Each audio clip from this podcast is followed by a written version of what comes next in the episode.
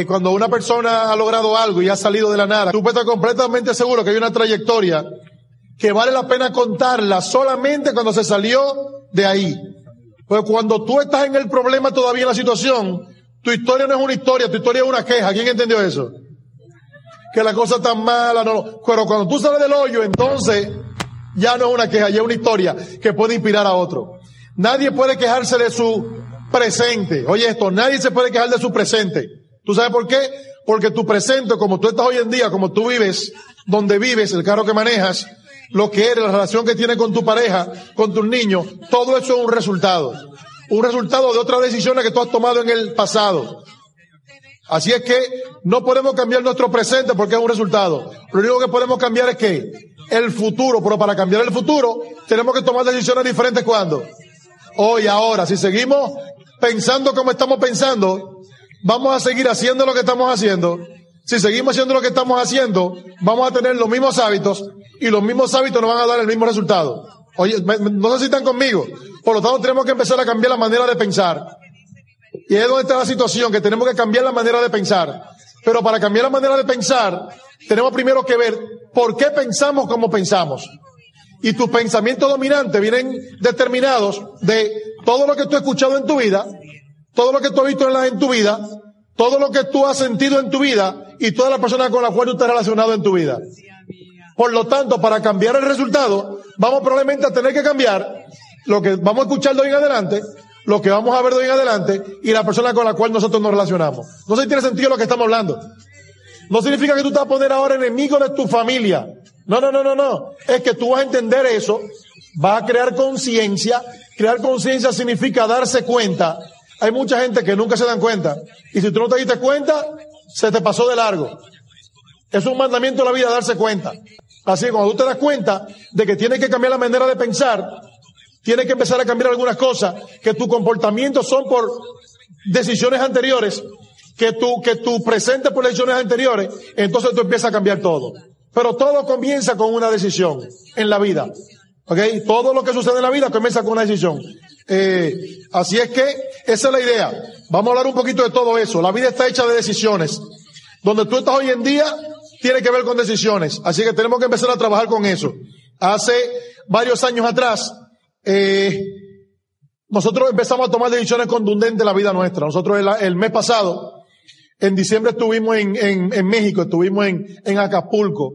Eh, era un sueño nuestro, hace muchos años ir a Acapulco, porque uno siempre veía, por ejemplo, las, las películas, y uno veía la gente tirándose en las quebradas, eh, tirándose los, ¿cómo se llaman? Los, eh, los clavadistas tirándose en la quebrada. Después pasa el tiempo y resulta que ya uno no está pensando tanto en Acapulco, porque ya hay otros lugares más modernos, más lindos, ¿verdad que sí? Pero como quiera, ¿por qué no? Estuvimos en, en diciembre en Acapulco y fuimos a la quebrada, la pasamos sumamente bien en un, hotel bellísimo que se llama Emporio. Eh, estuvimos también en diciembre en los Estados Unidos, en diferentes lugares de Estados Unidos.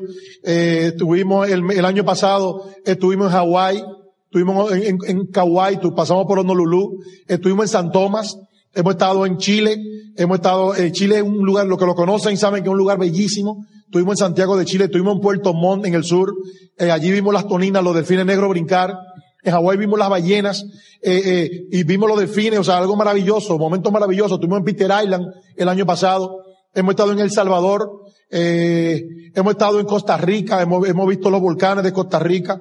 En México hemos estado en todo México prácticamente. Hemos estado, conocemos muy bien Yucatán. Hemos estado en Mérida, en Pisté, donde está la pirámide de Chichen Itza. Hay, hay, varias otras eh, pirámides por allí. Hemos estado en Cancún, estuvimos en, en Excaret, hemos estado en Guadalajara, hemos estado en Mexicali, hemos estado en, en Tonalá, eh, diferentes lugares de, de, México. Hemos estado varias, varias veces en DF. Hemos estado en, en Aruba, en Curazao. Hemos estado en Venezuela, conocemos prácticamente todo Venezuela, conocemos prácticamente todo Colombia. Hemos estado en varias, muchísimas veces aquí en Puerto Rico. Hemos estado en las Bahamas, hemos estado en crucero, hemos estado en yate privado de nuestros líderes, eh, eh, Tato y Paxi Lizardi. Hemos estado en Cat Key, Bahamas, estado, hemos estado en Nassau, hemos estado en Freeport, hemos estado en, eh, hemos estado en tantos lugares que nos podemos pasar aquí la noche entera hablando de lugares que hemos, que hemos vivido, que hemos, que hemos estado allí. Lugares que, que muchas personas se van a morir y no van a conocer.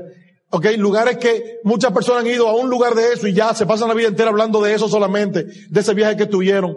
conocemos prácticamente todos los Estados Unidos, hemos estado en Walt Disney con nuestros niños como 15 veces, eh, eh, o sea, hoy, en día podemos vivir una vida sin deuda, podemos manejar buenos carros, eh, podemos tener una buena relación, mi pareja y yo, podemos tener una buena relación con los niños, podemos, podemos comprar en efectivo sin tener que estar comprando con tarjeta de crédito.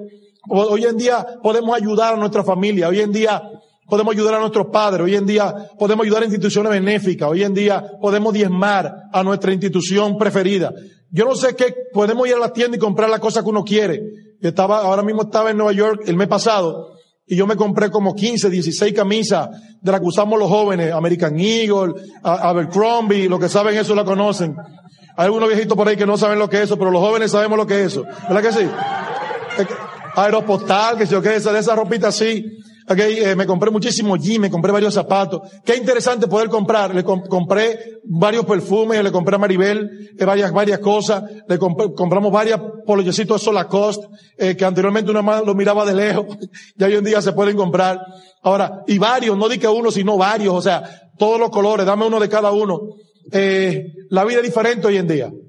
Hoy en día tenemos una vida que cualquiera quisiera tener. Y eso no es importante. Eh, óyeme, eso no es importante cuando tú lo tienes. Cuando tú no lo tienes, cualquiera quisiera tenerlo. ¿Me doy entender? Así es que eso no es importante. Tú sabes que lo importante es tú saber que tú lo, lograste. Sin perder los valores que te estaba hablando ahorita. Al contrario, ayudando a otros seres humanos. Y cual, óyeme, el estilo de vida que nosotros tenemos hoy en día, cualquiera quisiera tenerlo. Cualquiera quisiera tenerlo. Tenemos 11 años que nos despertamos todos los días a las 6 de la mañana a correr a correr la cortina para seguir durmiendo. ¿A quién le gustaría eso? Hoy en día, hoy en día, eh, a la hora que la mayoría de la gente que se rieron de nosotros están en sus respectivos trabajos, nosotros estamos en el gimnasio, una vida tranquila, una vida sin prisa, porque como cualquiera quisiera tener una vida que vale la pena, sin, sin, sin dolor de cabeza, sin estrés, no te salen canas prematura, no se te cae el pelo, no, no, no, no engordas porque, porque la, que tienes que estar comiendo porque los problemas te ponen a comer demasiado. Nada de eso. Una vida tranquilo, de despertarte a la hora que tú quieras, tomarte tu cafecito a las nueve y media de la mañana todos los días, irte al gimnasio, estar con tu pareja, regresar, estar con los niños, comer todos los días con tus niños a, mediodía cuando llegan del colegio, poder hacer la tarea junto con ellos, después sentarte con ellos, después echar un sueñito, un día tan, tan difícil, echar un, una pavita, un sueñito, como eso de las cuatro de la tarde hasta las cinco y media. Okay, y después salir de ahí, después que uno se, se, despertarse tranquilo, leer un rato, hacer un par de llamadas, okay, y entonces después poner la ropa de, de Superman, esta ropa que está aquí, para salir a la calle de un ser humano, a dejarle saber a una pareja o a una familia que existe una mejor manera de vivir.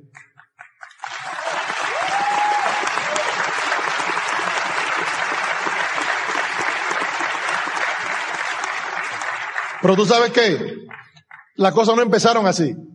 Fueron decisiones que nosotros tomamos. En el 1984, recuerdo yo que estábamos sentados Maribel y yo. Ah, ella estaba chiquita todavía, ella estaba chiquitita. Ok. Eh, estábamos nosotros sentados siendo novios. Ella lo que tenía eran 15 añitos cuando, cuando, cuando, cuando yo la conocí. Estábamos sentados, ella siempre fue una gran soñadora. Todavía lo sigue siendo. Y yo recuerdo que estábamos sentados frente a su casa, en un atardecer y estamos hablando de posibilidades. Estamos hablando, yo estaba estudiando arquitectura en ese momento, yo también jugaba béisbol, y estamos hablando de, de, de, de las cosas que queríamos, de los sueños que teníamos, de los carros que, que íbamos a manejar, del tipo de casa que algún día íbamos a tener. Y ahí tomamos decisión en ese momento de irnos a los Estados Unidos. Eh, no nos fuimos Oye, Maribel se fue con residencia, yo me fui con visa de paseo. Yo eh, había viajado varias veces aquí a Puerto Rico a jugar béisbol, vine también una ocasión a jugar fútbol americano, había ido a Nueva York en un par de ocasiones también. O sea, yo tenía visa, pero con el momento en el cual decidí irme para Nueva York a vivir, ya automáticamente tú sabes que ya tú tienes juego que tú vas a perder la visa. Yo pude haber tenido miedo y decir, es que si me paso del tiempo voy a perder la visa. Pero el hombre tiene que arriesgarse muchas veces cuando tiene un sueño. Yo me arriesgué a perder la visa con, el, con la idea de que íbamos a lograr cosas en los Estados Unidos. Y así mismo fue. Empezamos a trabajar duro. Yo trabajé en diferentes factorías, trabajo que yo no hubiera hecho en mi país. Trabajé en diferentes factorías. Trabajé de instructor de gimnasio. Trabajé de portero de discoteca. Buscando alternativas, buscando, pero déjame decirte algo. Maribel trabajó eh, de peluquera, Maribel trabajó en, en factorías también, en diferentes factorías pero siempre con el sueño claro de que nosotros íbamos hacia adelante. Mientras yo estaba allí trabajando, mientras muchos se estaban quejando de su situación, yo siempre trabajando igual que ellos, yo estaba feliz porque yo sabía que donde yo estaba era simplemente en ese momento era un pueblecito por el que yo iba a pasar hacia donde yo iba. Que yo estaba trabajando de empleado, pero eso no iba a ser para siempre. Yo siempre decía, yo no me muero trabajando por sueño de otro. Mis amigos se reían. Le decía, no te preocupes, nunca te de un ganador y se reían más todavía. Pero estaba bien claro en lo que yo quería. ¿Okay? Por lo tanto, como yo estaba claro, yo estaba buscando alternativas dentro de la misma alternativa decisiones que uno toma. Yo pude haber decidido no ir a los Estados Unidos, pero me fui. No significa que si me hubiera quedado en la República Dominicana no hubiera podido progresar. Claro que sí, pero lo importante es tomar decisiones, decisiones que uno tome en la vida. ¿Okay? Tuvimos diferentes actividades. ¿Okay? Como te digo, siempre decíamos, vamos a lograr algo más. Y siempre dentro del mismo trabajo yo prestaba rédito porque estábamos claros en qué era lo que queríamos. Una meta que queríamos, queríamos casarnos y queríamos tener un negocio propio. Y mientras trabajamos de empleado, yo presté a rédito. ¿Ok? O sea que cuando terminaba el trabajo, mientras la mayoría de mis amigos se iban a tomar cerveza, a comprar cerveza a la esquina, yo me paraba frente al cashier donde cambiaban el cheque a esperar uno a uno que me fueran pagando por el, el préstamo que yo le había hecho. Ellos iban de paseo, yo me iba a otro trabajo. Y de ahí salía a otro trabajo. Llegué a tener tres trabajos juntos. Me decían que yo era tacaño, que yo era duro, que yo era, que yo era maceta. Sin embargo, a mí no me importaba lo que decían, yo estaba claro en qué era lo que yo quería. Nosotros queríamos casarnos y algún día tener un negocio propio. Vendimos joyas, vendimos ropa. Óyeme, tú, quizás tú no has hecho nada de eso, te estoy diciendo a ti cosas que nosotros tuvimos que hacer, buscando alternativas. ¿Ok? Eh, llevamos ropa a República Dominicana para vender a la boutiques, buscando alternativas. ¿Ok? Hicimos diferentes, diferentes cosas buscando alternativas. Me compré un taxi, trabajé de taxista en Nueva York, buscando alternativas, reuniendo el dinerito. Y cada vez que tenemos una cantidad pasaba algo para, que, para tener que gastarlo. ¿Alguien conoce gente que le pasa eso? Okay. Así que quizá igual que tú, quizá igual que tú, ok, pusimos una pequeña perfumería, vendíamos carteras, perfumes y relojes. no nos duró mucho tiempo el negocio ese y lo perdimos todo lo que, lo que teníamos. Hay muchas personas que cuando pasa eso y meten el rabo entre la pierna como el perrito arrepentido y más nunca en la vida vuelven a intentar nada, pero no nosotros. Nosotros somos cabezadura y decimos en alguna, le yo le decía a Maribel, en alguna la voy a pegar. Y Maribel siempre apoyándome en toda mi tontera, en toda mi locura. A mí me decían que yo estaba loco, porque siempre estaba intentando cosas, y a Maribel le decían que ella estaba más loca que yo por hacerle caso a un loco como yo. Y yo le decía, no te preocupes, amor, que en alguna la voy a pegar. Y tú sabes qué, con esto la pegamos. Con esto la pegamos.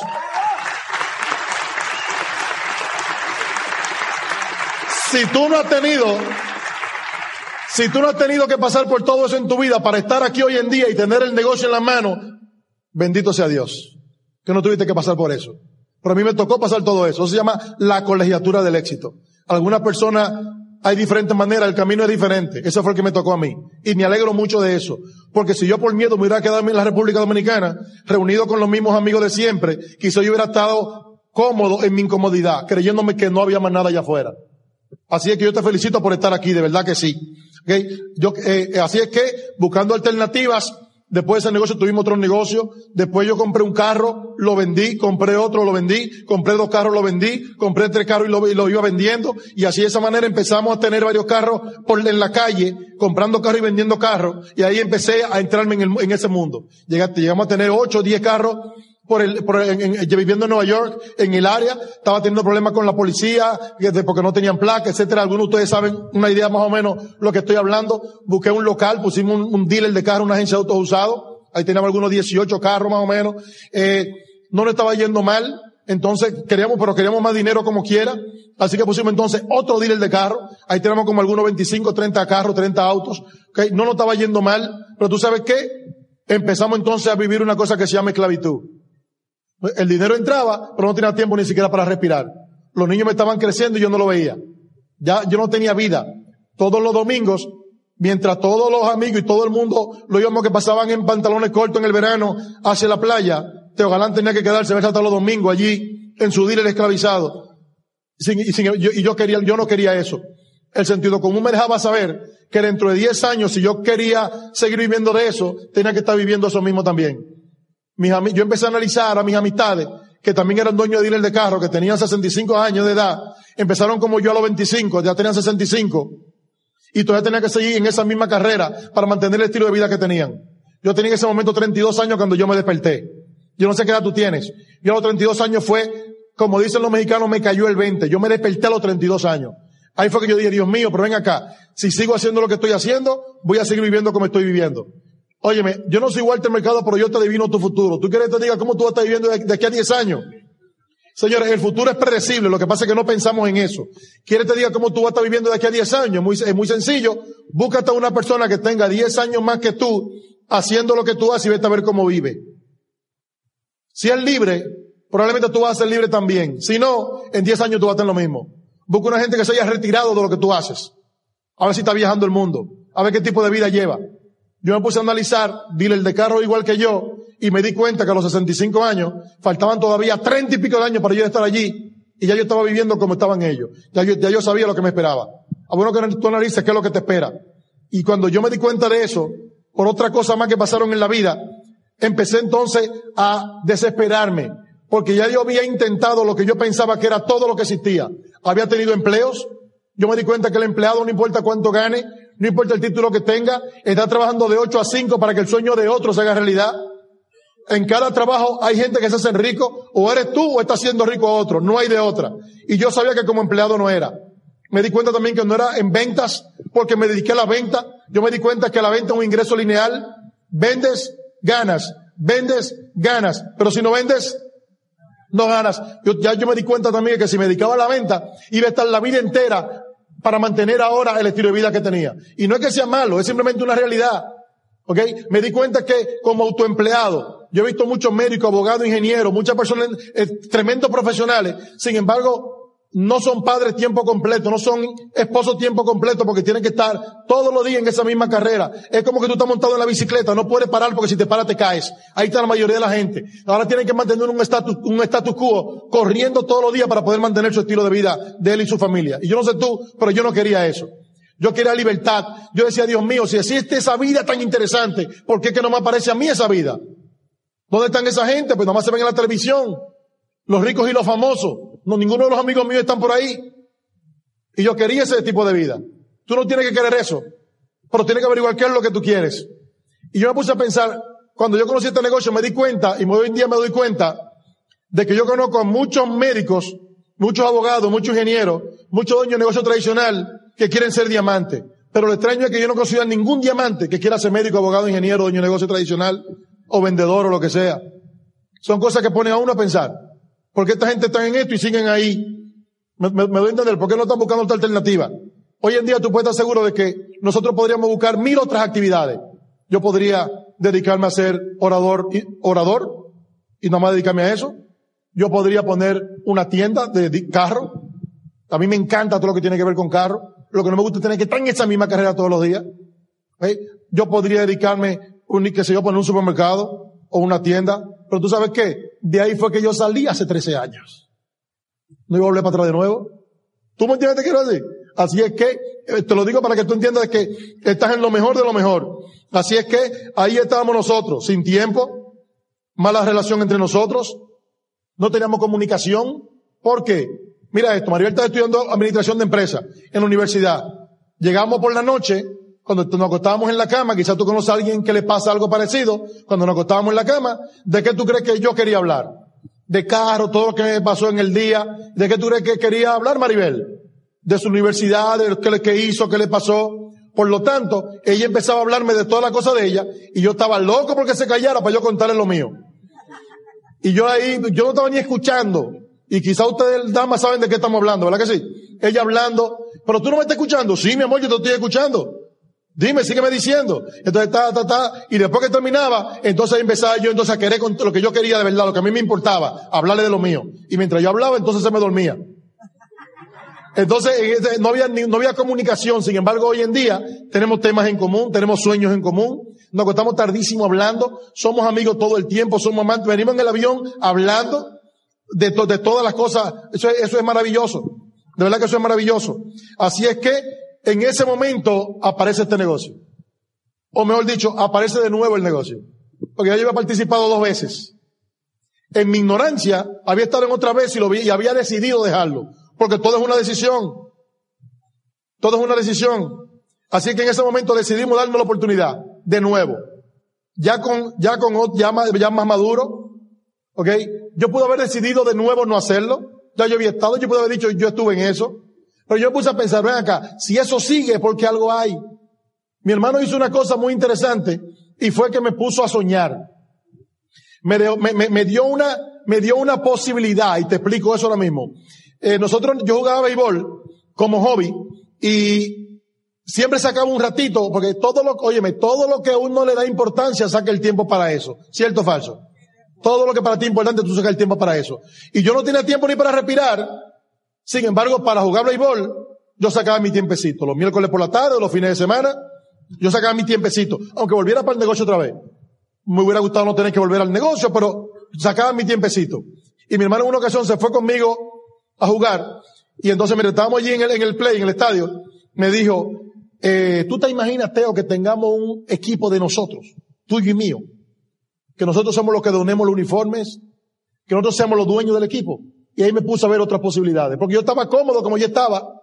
Yo andaba en un Jaguar, Maribel andaba en un BM, en un Cadillac, vivíamos en casa privada en Nueva York, teníamos servicio en Mucama en Nueva York, no todo, no todo el mundo lo tiene, teníamos niños, los niños en colegio privado, teníamos ciertas comodidades en ese momento en la cual yo pude haber dicho, yo estoy bien. Sin embargo, queríamos algo más, queríamos libertad, queríamos algo más.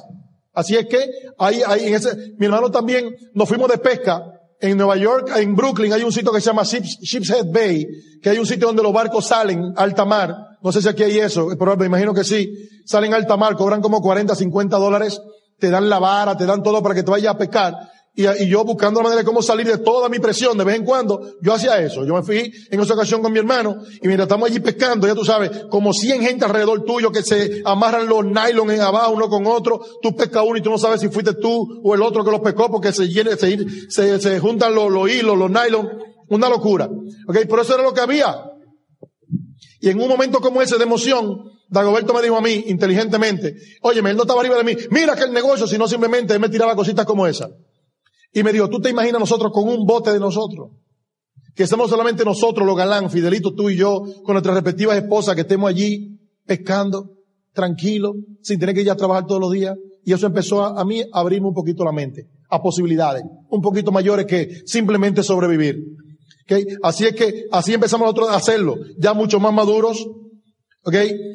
Tomamos la decisión de que lo íbamos a hacer, pusimos lo que se llama point of no return, o sea, no return, esto lo vamos a hacer, Solamente así tú puedes hacer esto y lo que sea diferente. Solamente cuando, cuando tú te casas, que tú dices, esto es para siempre, solamente así es para siempre. Cuando tú entras a la universidad y tú dices, hasta que me gradúe, solamente así tú te gradúas. Porque si tú dejas una puerta abierta para cuando haya obstáculos que van a venir, vas a salir corriendo, que eso es lo que pasa con mucha gente en los matrimonios.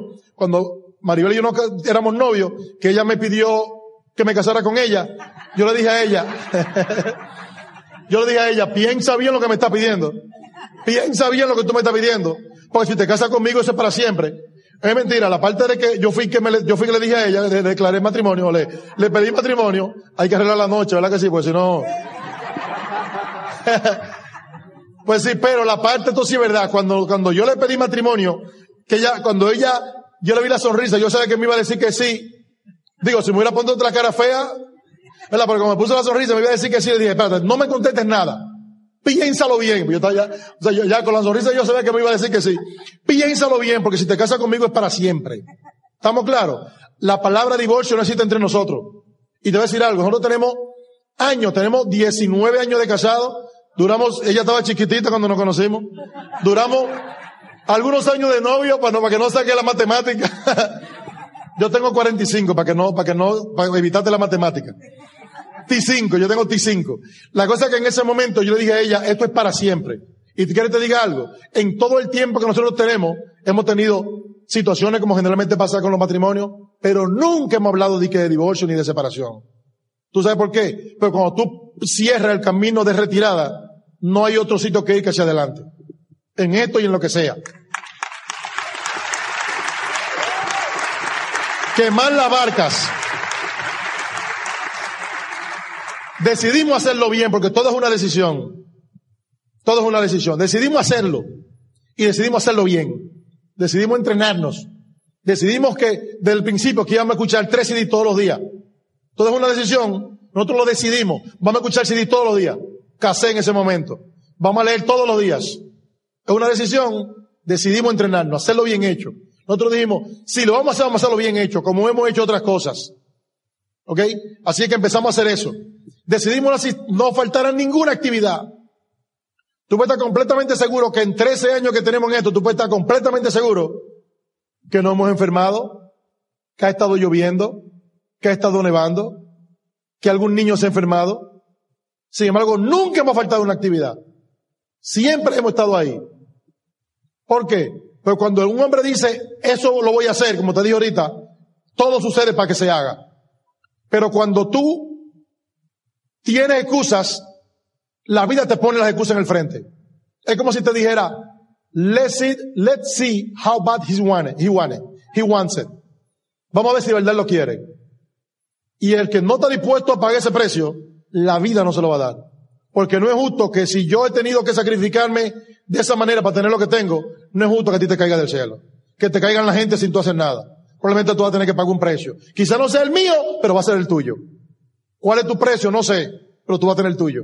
Puede ser tu ego, quizás tú tienes que pelear con tu propio ego, quizás sea que no tienes carro, automóvil, quizás sea que quizás tú estás ganando bien o quizás no tienes dinero o tienes mucho, no sé cuál será, pero seguro que tú vas a tener tu precio. Pero tu precio lo vas a tener que pagar. Entramos al negocio, nos, tocó nuestra primera convención. Óyeme, nosotros decidimos ir a nuestra, a nuestra primera convención. Pudimos decir no y teníamos razones suficientes para decidir no ir. Pero decidimos ir. Nosotros en el momento que apareció la primera convención, vivíamos en Nueva York, la convención era en Santo Domingo, nosotros en esa misma fecha habíamos puesto un viaje para Cancún, Maribel y yo y algunos amigos. Y después de eso Maribel se iba sola con los niños para Walt Disney. Y en ese momento se aparece la convención. Mira que la vida, como la vida te pone retos. Yo pude haber no ido, pudimos haber no ido, pero decidimos como quiera. Ya habíamos pagado pasaje, perdimos dinero y nos fuimos para la convención. Una de las decisiones más importantes que hemos tomado en la vida porque pudimos haber decidido no ir, pero decidimos ir. Y ahí tuvimos la oportunidad que si no hubiéramos ido, no hubiera pasado todo como pasó, pero fuimos. Y ahí tuvimos la oportunidad de conocer Iván y Mili Morales. Lo vimos de cerca por primera vez, nos conocimos por primera vez. Me lo habían, me lo mencionado, lo había escuchado en CD y allí lo vi por primera vez. Y para mí fue, fue impactante. El momento, porque todo el mundo me decía, el día que le dé la mano a un millonario, te vas a, te vas a, ¿cómo se llama? A, impactar. Y, y de verdad que a mí no me, uno le dicen así, yo nunca me he saludado a ningún millonario. Y entonces cuando, yo recuerdo aquel día, él estaba dando un OE, esa fue la primera vez que yo lo vi, a él le dijeron que yo iba para allá, ah sí, Teo va para allá, que yo cuánto a conocerte. Y así mismo fue, cuando yo fui, que me le presenté, él no sabía, nunca me había visto, y cuando nos saludamos, me dice, ¿cómo estás Teo Galán? A mí se me paran los pelos hasta de los pies. Aparte del apretón que me dio, la manera como me miró, que sabía quién yo era. Teo Galán, si nunca me había visto, le habrán dicho más o menos como yo era. Y después fue que yo me puse a pensar, yo dije, ah, después, de, mucho tiempo, yo dije, claro que tenía que conocerme, con esa pinta que yo tenía de, Dominican York, de dominicano, un pantalón mamey, una camisa blanca con mamey, no sé cuántos colores, unos bigotazos, le tiro Super Mario Brothers. No, él, no iba a equivocarse. ¿De qué será yo? Así, así, así, empezamos nosotros. Tuve una oportunidad de conocerlo. Después de esa convención, los que vivimos allí, por eso tienes que estar en la convención. No importa que tú hayas estado en otras convenciones, tú tienes que estar en esta convención. Esta va a ser una convención especial, esta va a ser una, convención mágica y, va, y va a ser mágica para ti también. Tú tienes que estar ahí, tú no puedes perderte ni esta ni ninguna convención, pero esta puede ser la tuya, quizás tú dirías, yo he ido a otras convenciones, sí, pero ¿qué tal si esta es la tuya? Porque siempre hay una convención que es la que te toca el corazón, y cuando las cosas empiezan a pasar, es siempre después de una convención. Gracias a Dios que para nosotros fue esa convención. Nosotros llegamos a Nueva York encendido, empezamos a hablar con todo el mundo, con todas nuestras amistades, todo el mundo diciendo que no, Ok, todo el mundo, le hablamos a varias gente, nosotros no nos importaba, estábamos claros lo que queríamos. Nosotros lo que queríamos era estar con esa gente que estaban allí en esa convención con los esmeraldas, con los diamantes, con los líderes. Era que esa gente con la que queríamos relacionarnos. Teníamos algunos retos, como siempre, va a pasar contigo también. Atiende esto. Una cosa muy importante. Yo supe, nosotros supimos que Iván Morales iba a estar en Miami. Nosotros vivíamos en Nueva York. Son 22, 24 horas de camino. Yo supe que Iván Morales iba a estar en Miami y Manuel Díaz me consiguió una cita con Iván Morales para sentarme con él 15 minutos. Yo estuve dispuesto a manejar 22 horas de camino hacia Miami a sentarme con Iván Morales 15 minutos para que me diera un poco de dirección. Amanecí en un hotel y al otro día de vuelta feliz y contento hacia Nueva York. Eh, ¿Estarías tú dispuesto a hacer eso? Son preguntas que tenemos que hacernos porque son decisiones importantes. Decisiones. Decisiones. Yo pude haber dicho, es que Miami está muy lejos. ¿Quieres te diga algo? Lejos está durar 40 años trabajando y terminar pelado. Eso sí está lejos de verdad.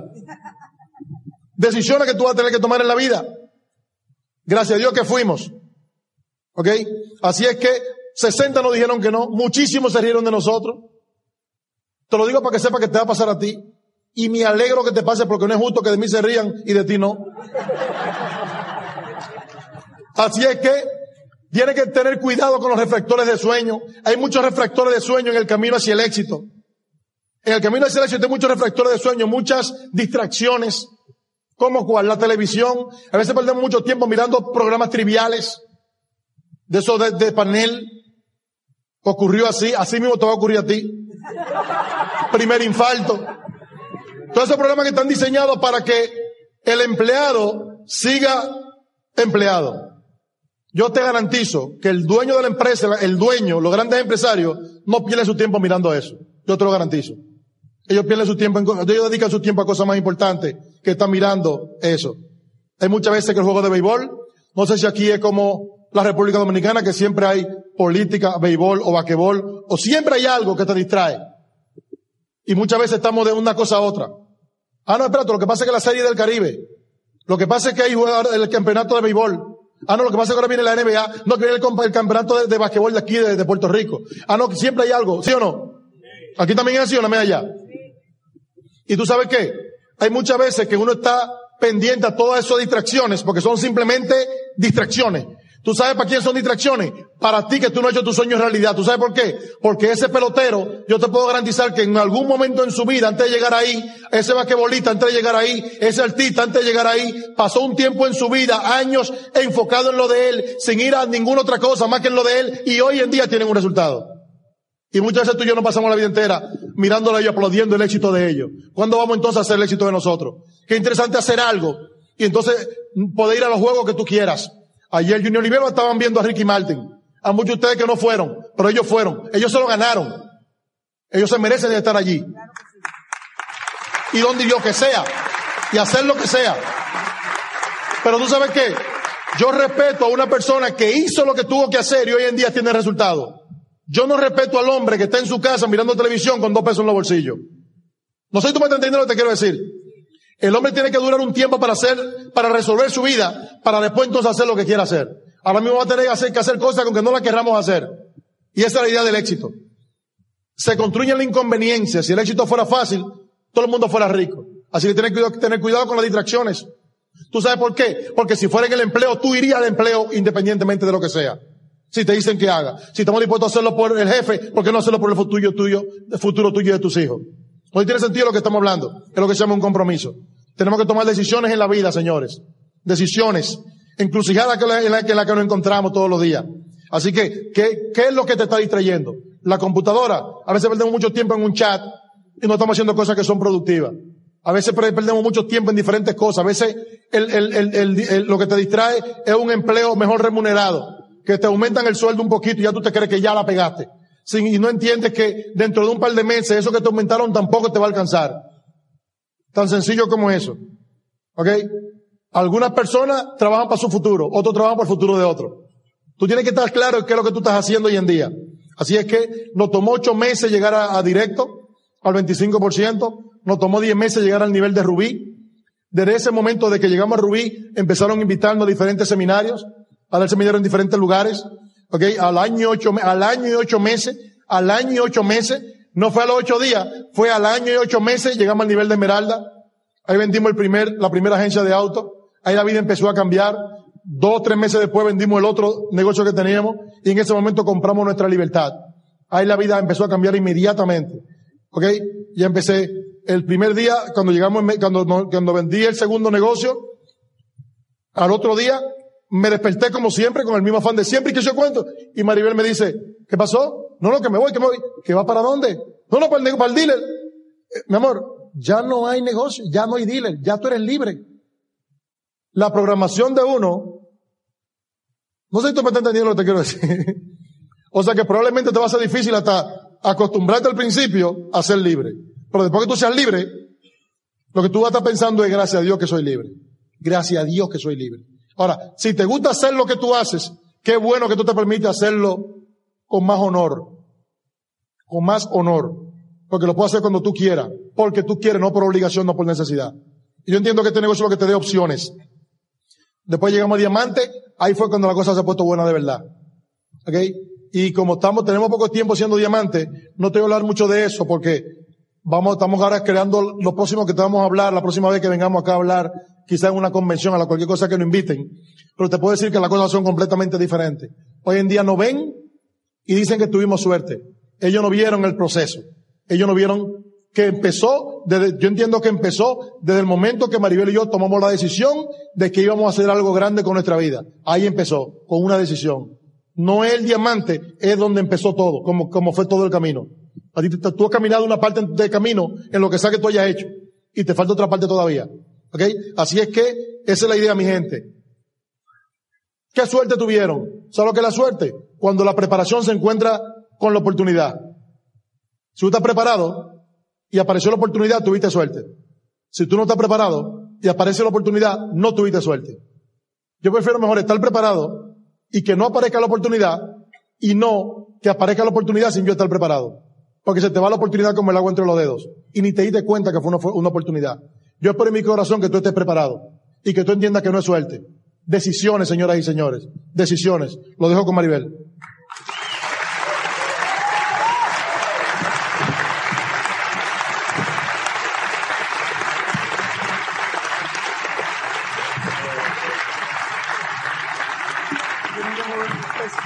Bueno, recuerden que cuando él habla de esos años anteriores, yo estaba chiquita, no se vayan a confundir.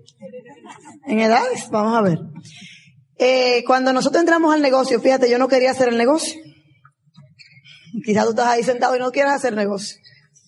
Eh, ya eh, yo me sentía cómoda con el negocio tradicional que teníamos y entendía que ya eso estaba bien. Claro que Teo estaba buscando otro horizonte, pero a mí había partes que no me gustaban, pero, como le dije anterior, materia del pensum, hay que completarla toda para poder graduarse. En el dealer tampoco me gustaba todo, pero lo hacía. Y decidí que si te había tomado la, había, eh, había tomado la decisión de hacer este negocio, yo entendía que este negocio él lo iba a hacer y yo no quería ser una piedra en su camino, sino yo quería ser la persona que lo empujara a él llegar a donde él quisiera llegar. Así es que cuando entramos al negocio, con todo y que yo estaba un poquito negativa, no negativa, más bien escéptica en, en dentro de esta industria, porque quizás tenía prejuicio, decidí apoyarlo. Y lo primero que yo tuve que trabajar fue con los miedos, cambios. Dios mío, tenía un horario, una rutina, los niños, el colegio, la casa, el negocio, y entonces tenía que empezar a trabajar con mis cambios porque tenía que organizarme para estar a las 7 de la noche afuera con Teo, dando una presentación, porque nosotros entendíamos que el negocio había que hacer presentaciones, había que multiplicarse, había que traer más negocio al negocio de nosotros, más franquicias.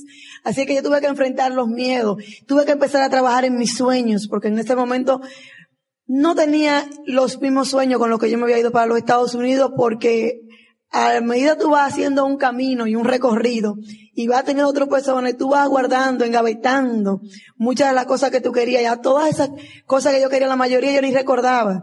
Y cuando en este negocio me hablaron, empezaron a hablar de sueños, empezaron a llegar todos esos recuerdos y, y a mi corazón y estremecerme y decir, wow, yo no había pensado en esto, pero hace ocho años cuando llegamos a los Estados Unidos yo quería tal cosa y yo quería una casa en tal sitio y yo quería un Mercedes y yo quería poder viajar, pero todas esas cosas ya yo no pensaba en ellas.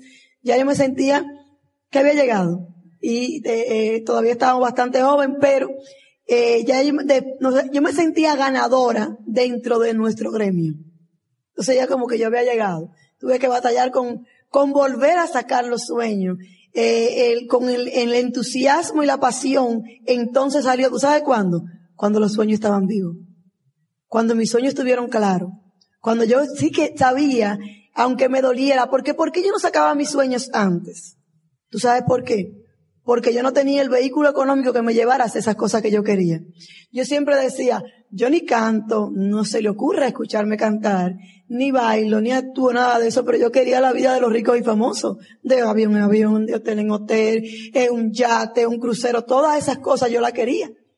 Entonces yo entendía que el vehículo económico que nosotros teníamos no me iba a dar eso ya yo no quería entonces ninguna de esas cosas. Cuando entra el negocio en mi vida, yo empecé otra vez a querer todas esas cosas. Y entonces mi vida cambió a través del entusiasmo y la pasión que yo le puse a esto, porque era el vehículo que me iba a llevar a donde realmente yo quería. ¿Mm? Pusimos fe y esperanza en esto. Fe y esperanza en la persona que nos estaban ayudando. Fe que en, el único negocio de todo lo que inventamos Teo y yo que nos permitía a nosotros que alguien nos apoyara de una manera impresionante era este. Y entonces nosotros tuvimos fe a través de ellos. Y sobre todo, ellos empezaron a tener la creencia. Ese tú te imaginas, tú te imaginas, tú te imaginas de Manuel. Ese tú te imaginas de, de, de Iván. Esas cosas a mí me ponían, bueno, Iván llamaba a Teo casi todos los días, a la una, a las dos de la mañana, ese era los mejores momentos de él hablaba con Teo, conmigo él hablaba más de negocio, pero él hablaba con Teo de sueños y de los carros, Iván tenía muchos carros y a Teo le encantaban, y como a las tres y media bostezaba y decía que le daba sueño. Entonces Iván se acostaba, a dormir, me imagino, y Teo y yo nos quedábamos con los ojos como dos medio pesos, sin poder dormir, y empezábamos Teo y yo a hablar y muchas veces, con muchas veces, vimos el amanecer, compartiendo los sueños, y así mismo nos levantamos en la mañana, óyeme, con más fuerza que si hubiéramos descansado ocho horas, para que tú veas lo que es el poder del sueño. Y empezamos a entrenarnos como el que más. Empezamos a entrenarnos, a entrenarnos. Principalmente Teo. Fíjate que cuando entramos al negocio, Teo se entrenaba, él entraba al baño y se bañaba. Él andaba con una un toca casé, cuando eso eran casé, y era portátil. Y él se mudaba de la casa y él andaba con su casetito, unas negras que tenían como un manguito de agarrarse. Y él se movía, se estaba afeitando en el baño y tenía su casé. Y yo escuchaba, yo decía, al principio decía, el tipo se está volviendo loco. Y después, claro que yo escuchaba más o menos algunas de las cosas. Y un día yo lo vi que llegó del negocio rápido a vestirse, a cambiarse porque teníamos una actividad y andaba buscando su radito y se mete con su radito al baño y yo me quedo pensando en la habitación en lo que yo me estoy maquillando. ¿Qué nivel de compromiso con el entrenamiento y el crecimiento tiene este hombre? Y entonces hice conciencia y dije, si él tiene ese nivel de compromiso, no soy yo la que lo voy a hacer perder el juego y el negocio de las dos. Así es que yo tomé la decisión de que también ya Teo hablaba a otro nivel, reaccionaba a diferentes circunstancias a otro nivel y yo estaba ya notando las diferencias. Y yo decidí entrenarme junto con él porque yo era su compañera de equipo, de trabajo. Si íbamos a trabajar en equipo, yo tenía que entrenarme igual que él. Pues teníamos que, si había que dar presentaciones, Teo y yo, con orgullo te lo puedo decir, hoy en día podemos hacer las mismas cosas dentro de nuestro negocio. Y eso es una grandeza del negocio. Antes yo era la esposa del dueño del dealer. Ahora yo soy Maribel Galán, empresaria independiente, igual que Teo Galán. Y para mí eso tiene mucho valor. ¿Mm? Nos comprometimos con el negocio y empezaron obstáculos. Y fíjate, yo he estado leyendo un libro que me habla de los obstáculos para el éxito. Y uno de los obstáculos que dice, dice que el obstáculo del miedo, y en Timoteo 1.7 dice, que no nos ha dado Dios espíritu de cobardía, sino de poder, amor y dominio propio. ¿Por qué tenemos miedo? Si podemos contar con todas estas cosas. Tiene que estar firme y no, y no dudar dice que el hombre de, dobles ánimo es inconstante en todos sus caminos. No debemos de tener el doble ánimo. No debemos de tener duda por un rato y estar firme por otro. Debemos de estar firme siempre. ¿Ah? El obstáculo de la excusitis, la excusitis es la enfermedad del alma. Es una infección de excusa y autojustificaciones que afectan el anhelo total de una persona de seguir tras una meta y alcanzarla. Y el, el obstáculo de postergar, dejar para mañana lo que puedas hacer hoy. ¿Eh? El éxito es el resultado directo de la acción, no de las oportunidades ni de las buenas intenciones, ni de la preparación. La acción es la herramienta más importante de todo emprendedor que desee ver sus metas hechas realidad y es literalmente el 50% de la motiva acción. O sea que tenemos que poner acción, salir de aquí a poner en proceso lo que es accionar, poner a, a trabajar, a hacer cosas. ¿ah? Ahora tomamos la decisión, hemos tomado diferentes decisiones en nuestra vida, eh, como pareja, tomamos la decisión de hacer el negocio y sobre todo, nosotros pasamos, te digo, Teo, un año y ocho meses fuimos Esmeralda. Y después duramos, ¿cómo qué? Como nueve años, ¿verdad? Como nueve años siendo Esmeralda Jurásico. Y el Señor sabe lo que hace. Porque con mi temperamento, con mi forma de actuar, con mi comportamiento, quizás yo no hubiera sido el mejor ser humano de diamante. Todo el mundo, como dice Teo, tiene un proceso. El proceso de nosotros no fue tanto hasta que llegamos a Esmeralda. El proceso de Teo y Maribel Galán empezó de Esmeralda a Diamantes, porque todo el mundo entra en un nivel en este negocio. ¿Mm?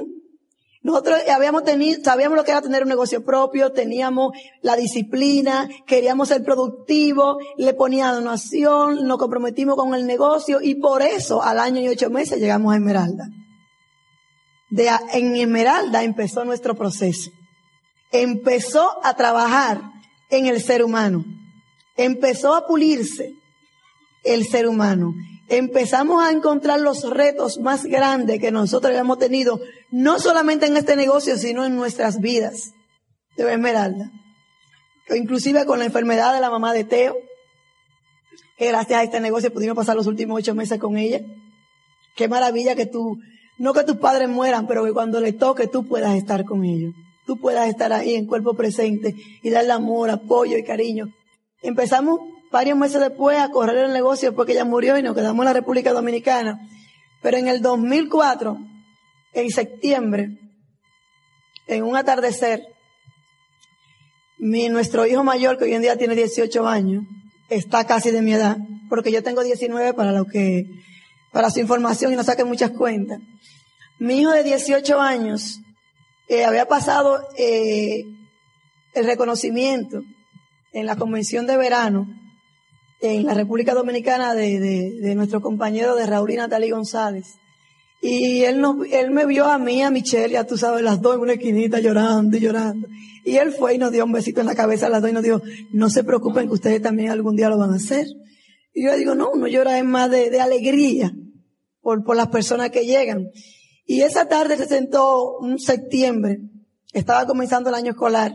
Él tenía planes todo el tiempo, le, gustan los Estados Unidos, ese es su hábitat en realidad. Y él se sienta conmigo en casa eh, y me dice, qué pena mami. Y yo le digo, ¿qué pasa? Que, mami, ¿cuándo ustedes van a llegar a Diamante? Y yo le respondía lo que le respondía siempre y lo que le podía responder a cualquiera. Bueno, cuando, cuando hagamos el trabajo, vamos a tener el resultado. Me dicen, lo que tú siempre me dices. Y me dice, qué pena que todas las cosas de diamantes, el que más lo he soñado soy yo y lo que lo van a disfrutar son mis hermanos. Y yo le digo, ¿y cómo así? Y me dice, no, porque ya el año que viene yo voy para cuarto del último año de high school y yo lo quiero hacer en Estados Unidos para poder entrar a la universidad allá. Y todas esas cosas que yo he visto en la nevera por años, ellos lo van a disfrutar y no yo. ¿Mm? Cuando yo no le dije nada, porque ¿qué le voy a decir? ¿Qué tú le vas a decir a tus hijos? Que te están mirando el tiempo que tú tienes y le estás prometiendo. Yo no le dije nada. Y subí. Digo, se estaba bañando porque íbamos a salir. Y yo le dije, Mora, ven acá. Me dice, dime, me ve llorando y me dice, ¿qué te pasa? Digo yo, mira, nos vamos diamante. Y Teo me dice, ah, sí, y se va, sigue afeitando. Sí, sí, pues nos vamos diamante. Y yo, no, no, no, no, espérate. Tú no me estás entendiendo lo que yo estoy diciéndote. Óyeme, no es que como lo decimos siempre y tomamos una decisión aquí y una decisión allí, lo escribimos. No, óyeme, mírame los ojos, que es que nos vamos diamante. Y él me dice, sí, mi amor, yo lo sé, no vamos diamante, que yo te tú no me estás entendiendo. Yo lo que necesito es si de verdad vamos a correr la carrera para llegar a diamante. Y entonces le conté lo que me había pasado con Teito, y ya tú sabes, me dijo, bueno, pues Maribel, llegó la hora de correr para diamante. Óyeme, y hablando de decisiones, cuando un ser humano toma una decisión, el universo conspira para que las cosas pasen. Porque nosotros tomamos esa decisión ese día. Y en octubre ya nosotros estábamos firmando gente nueva que decían que se iban eh, platino. Y empezaron a llevarnos gente de Boston que yo tenía años. Yo le pedí, Señor, confírmame, Padre, si tú entiendes que este es el momento porque es en tu tiempo que yo lo quiero hacer y para tu gloria. Esa fue mi oración. Confírmamelo. Y eso fue una confirmación tras otra. No llamaron gente de Boston. No llamó una gente que se mudaron para Miami que yo tenía años y un gran líder de nosotros. Años que no sabía de él para reactivarse. No llamaron gente de Nueva York que para irse iban. En una semana y algo, Teo y yo estábamos mirando haciendo el organigrama y mirando la posibilidad de que sí era el momento para nosotros correr. Y en el agosto del 2005 nosotros terminamos nuestra calificación diamante. Es una decisión, pero de corazón. Pero de corazón. Y ahí está, no se ve mucho, pero ahí está Teito haciendo ejercicio, ejercicio con Teo en el gimnasio y Alberto, libertad, tiempo, hacer lo que tú quieras comprar lo que tú quieras. A Teo le gustan los carros, pero esos son los niños de él. Pues lo que él quisiera, irme de compra con mis downlines de la República Dominicana, llevármelo de compra a Nueva York, disfrutar las compras con ellos. ¿Eh? Asociación con el equipo de apoyo, con la gente que realmente han recorrido el camino contigo, con la gente que realmente habla el mismo lenguaje tuyo, con la gente que realmente pone su corazón junto al tuyo para que tú llegues. Reconocimientos que es importante en la vida de nosotros los seres humanos. Reconocimiento de nuestros downlines. Esto fue en la habitación que teníamos en el hotel el día del reconocimiento en la República Dominicana lleno de downlines y con un cartelón hecho, un cruzacalle para nosotros en el reconocimiento. Viajes, ir a Disney conocido cada vez que queremos, estar en todos los archivos, ir a Hawái, compartir con toda la familia en Hawái. Me llevé los niños a Hawái. ¿Y sabe por qué? Principalmente por el mayor. Porque él se lo ganó. Cada noche que yo lo dejé, él se lo ganó. Cada domingo que yo lo dejé, él se lo ganó. ¿Ah? Ellos se lo ganaron. Tus hijos lo tienen más ganado que tú. Tus hijos lo tienen más ganado que tú y tú se lo estás negando. Solamente por vagos y perdónenme. Tus hijos lo tienen ganado porque ellos están haciendo su parte, que es quedarse, que es estudiar, que es estar en casa esperando por ese sueño que tú le has sembrado. No juegue con ellos. No juegue con su corazón. No le pongas en la cabeza cosas que tú no estás dispuesto a pagar el precio para lograrlo. Porque sí se puede lograr, pero tú tienes que pagar un precio. ¿Ah? Haz lo que tengas que hacer para darle a ellos lo que ellos quieran. Y esos niños disfrutaron ese viaje, ustedes no se imaginan cómo. Yo me disfruté más el viaje viéndolo a ellos, disfrutar Hawái que yo misma. Me encantó. En el Club de Diamante, por fin, nadie nos preguntó en Club de Diamante cuánto tiempo nos había tomado. Todo el mundo solo me decía, bienvenidos al club, qué bueno que están aquí. Nadie te va a preguntar el tiempo. Te estamos esperando, te queremos ahí. Queremos poner más latinos en el club de diamante. ¿Ah? Montada en un helicóptero. Yo decía que no y que a mí no me gustaba y ahora yo le digo, ay, te, me encantan los helicópteros. En una experiencia, yo me sentía en Hawái como en Indiana Jones por en las montañas y las cosas, y yo en ese helicóptero yo no me lo creía. Y esas son de las cositas que tú después de adulto vas a disfrutar. Disfrutar la playa con tu familia en Peter Island. Este sí fue un viaje de nosotros solos y el viaje más espectacular que tú te puedes dar. Es un viaje de pareja, es un viaje de relajarte para ánimo para los próximos años. Es una isla paradisiaca. Fue con este grupo de diamantes que nos tocó, maravilloso. Nueve de la República Dominicana, dos de Chicago, Fabian. Y sobre todo nuestro embajador Corona y nuestro diamante ejecutivo Pedro Paz. Y la pasamos súper, súper. Vale el esfuerzo. Vale cada no. Vale cada burla. Vale cada presentación. Vale Todo, no importa, aunque te pasen 20 años enseñándolo, cuando llegas, vale el esfuerzo. Qué bueno que llegaste. Lo vale. ¿Ah? Compartiendo con los diamantes de Chicago, en Chicago. Espectacular. Esas son, ahí en la, en la convención se toman grandes decisiones. Tiene que estar ahí. Tiene que hacer lo que sea. Y no solamente estar ahí, porque estar ahí no hay esfuerzo. ¿Tú sabes lo que significa estar ahí? Llevarte a uno nuevo contigo a esta convención. Para que la, información la escuche tú y uno nuevo. Y entonces ahí estamos poniendo la acción de la que hablábamos en el libro. Porque el accionar de tu virtud, si eres un empresario serio y comprometido en este negocio, vas a ir. Ahora, toma el reto. Llévate uno nuevo a la convención. Y nos tocó también compartir la tarima con nuestro diamante ejecutivo Tati Paz y maravilloso. Eso era uno de mis sueños hecho realidad. Ahora, qué bueno tu poder compartir, qué bueno tu poder dar, qué bueno tu poder compartir con tu familia, el poder ayudar. Yo soy hija única, a mí me encanta. Yo me pasé un mes y medio con mi mami en la República Dominicana y yo tenía, iba para, iba para Nueva York y yo le dije, yo no voy. Me dije, ¿por qué? Porque yo estoy parida. Me dice, parida, yo sí con mami. Porque ahora yo estoy consintiendo a mi mami. Y le preguntaba en la mañana, dime mami, ¿cuál es? Vamos a ver, ¿Cuál es el horario? ¿Qué es lo que tú quieres hacer? ¿Cuál es tu agenda? Y ella me decía, un día me dijo, ¿y es de verdad, Maribel, que tú vas a hacer lo que yo quiera nada más? Y yo, sí, mami. Yo estoy aquí para ti. ¿Qué tú quieres hacer hoy? Y me hizo pasearla por la zona colonial y llevarla a comprar esto y llevarla. Y yo estaba feliz. Me fui un cuatro días para un resort con ella y con los niños. Y yo, oye, me la viera yo. Yo me sentaba a leer en un chailón y la veía a ella jugar en la piscina con la niña y yo. Señor, son momentos que ustedes no se imaginan. Yo me sentaba y yo le decía tan, le daba tanta gracias a Dios porque eso era una bendición. El poder proveer para ellos, el poder darle felicidad, el poder verla junto con mis niños, el poder compartir tiempo completo, nada de salir a trabajar con ella, acostarme en la cama. A veces me decía, vámonos, hecho un sueñito. Y yo, vámonos.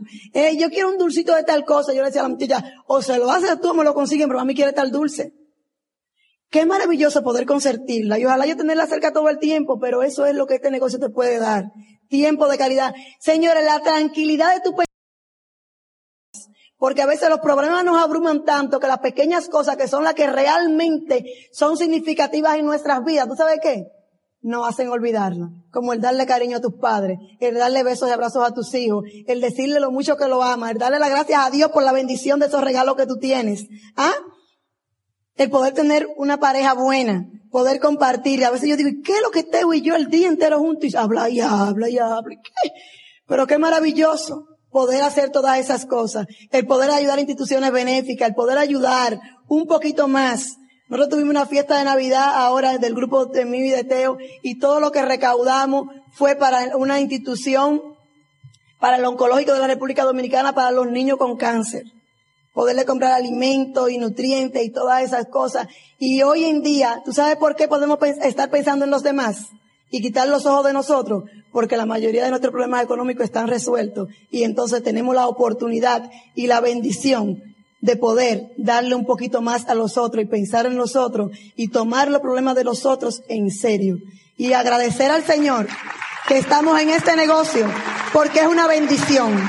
Te dije que era un estilo de vida, es una bendición por la que yo le doy gracias todos los días, porque nos ha permitido a Teo y a mí desarrollarnos como seres humanos. Yo miro hacia atrás y yo jamás en la vida quiero volver ahí. Yo quiero seguir evolucionando, progresando y sembrando. Señores, tienen una oportunidad en las manos. Tienen un gran equipo de apoyo, que es el equipo de apoyo de nosotros, que son grandes líderes a nivel mundial. Y ustedes lo tienen aquí con ustedes. Tienen un gran país que necesita, necesita cada día más oportunidades como esta. Tienen un gran negocio en las manos. Que su familia, tus padres y tus hijos están esperando que ustedes lo desarrollen para que empiecen a pasarle esas bendiciones. Y te tienes a ti. Despierta en conciencia. Somos el team líderes constructores.